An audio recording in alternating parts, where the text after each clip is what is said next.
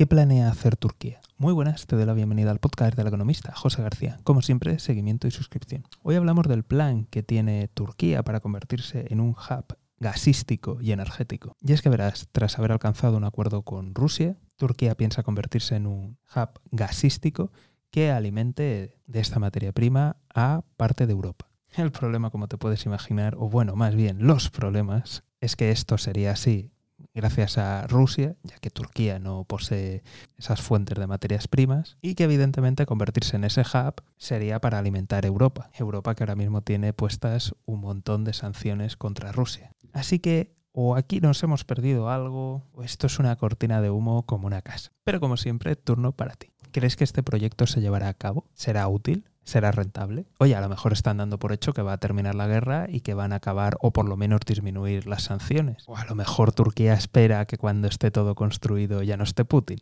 Ya sabes que puedes dejar tu opinión en la página web. Desde aquí, como siempre, estaremos muy atentos y si no te quieres perder nada, seguimiento y suscripción.